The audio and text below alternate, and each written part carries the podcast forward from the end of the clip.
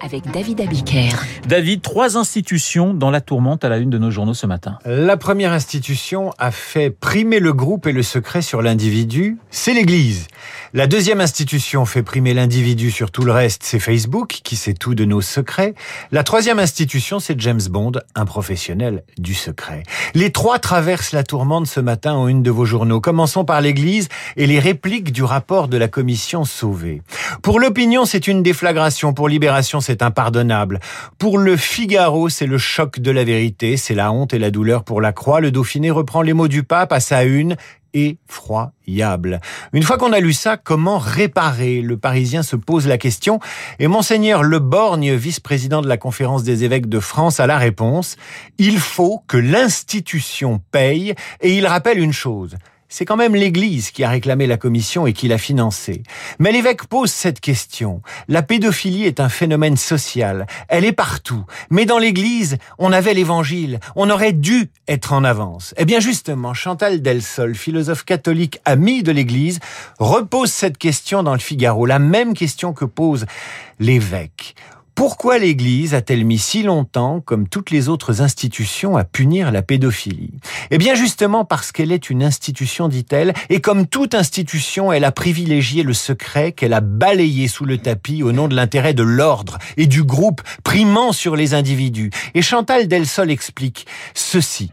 La désignation publique de la pédophilie comme un crime est un progrès civilisateur qui entérine le passage à l'individualisme jusque dans les recoins restés communautaires et donc secrets, à savoir l'Église et la famille. Chantal Delsol, qui sera d'ailleurs mon invité demain à 8h15. David, d'autres institutions vont devoir faire le même travail que l'Église. Étienne de Montetti, dans son édito du Figaro, l'affirme, l'Église apparaît dans le rapport Sauvé dépouillé et la faiblesse de certains de ses membres jusqu'à l'indignité est montrée au grand jour. Mais l'Église fait aussi preuve de courage et montre le chemin à toute la société, à l'éducation nationale, au monde du sport, eux aussi touchés par le mal.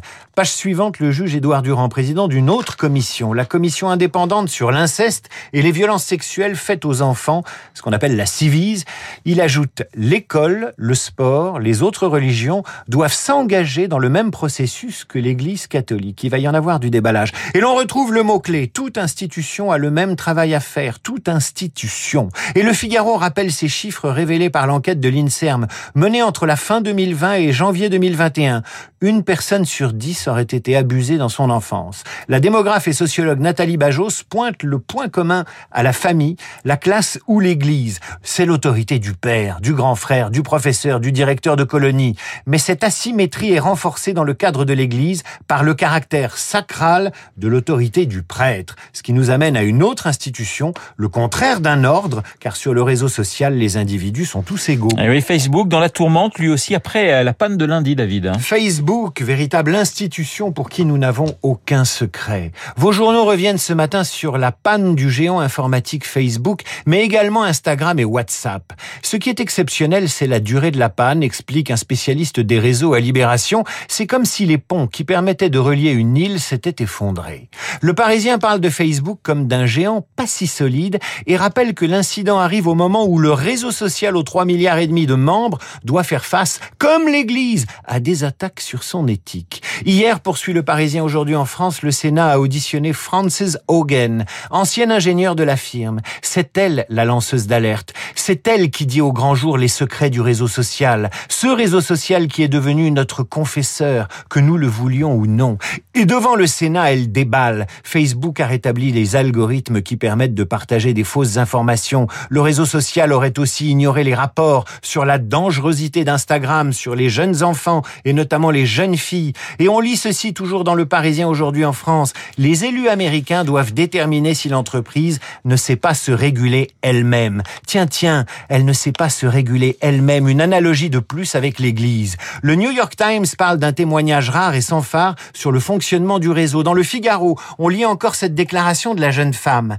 Facebook peut changer, mais il ne le fera pas de lui-même. La direction de la compagnie cache des informations vitales au public, au gouvernement américain, aux actionnaires et aux gouvernements du monde entier. On dirait un dialogue dans un James Bond, David. C'est vrai que ça ressemble. La voilà, la dernière institution dans la tourmente. Elle est anglaise, presque aussi connue que la reine d'Angleterre. Comme l'Église, elle a le culte du secret. Comme Facebook, elle est hyper connectée. Mais la tourmente, elle aime ça. 007 est partout ce matin et notamment à la une de l'hebdo Le Neuf qui titre de 007 à l'espion 2.0, de Bond au monde de Facebook en quelque sorte. Ça tombe assez bien puisqu'il y a beaucoup de gadgets dans ce nouvel opus, rappelle Daniel Craig dans Le Parisien aujourd'hui en France. La mission de 007, ça reste de sauver le monde évidemment comme d'habitude, mais pour les échos, il s'agit de sauver le cinéma. Les professionnels estiment à 4 millions le nombre d'entrées en France au minimum pour ce cinquième opus qui a coûté la bagatelle de 300 millions de dollars. Libération raconte aussi la fin d'un monde et là d'un Bond.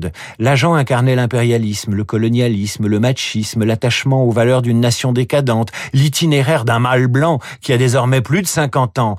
C'est pourtant ça qu'on aime chez James Bond. Mais non, la société a évolué, et la société qui a évolué, c'est la même qui demande des comptes à l'Église, à Facebook et aux scénaristes. Car le Figaro et le Parisien s'opposent la même question.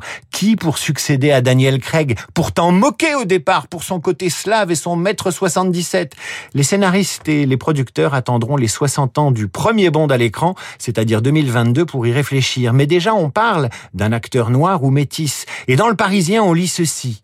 On imagine mal pour la suite un acteur qui incarnerait un espion d'antan. 007 évolue avec son époque et ce dernier film va jusqu'à creuser la piste d'une actrice pour incarner un Bond au féminin. Un James Bond femme, voilà un tabou qui serait à l'institution 007 ce que le mariage pourrait être au célibat des prêtres. Et pourtant les producteurs ont déjà dit qu'il ne s'agirait pas d'une femme pour le prochain James Bond. Mais euh, on verra, hein, peut-être, euh, on ne sait jamais. Surprise, surprise. Merci David. La revue de presse de David Dans un instant, Esprit libre avec Pascal.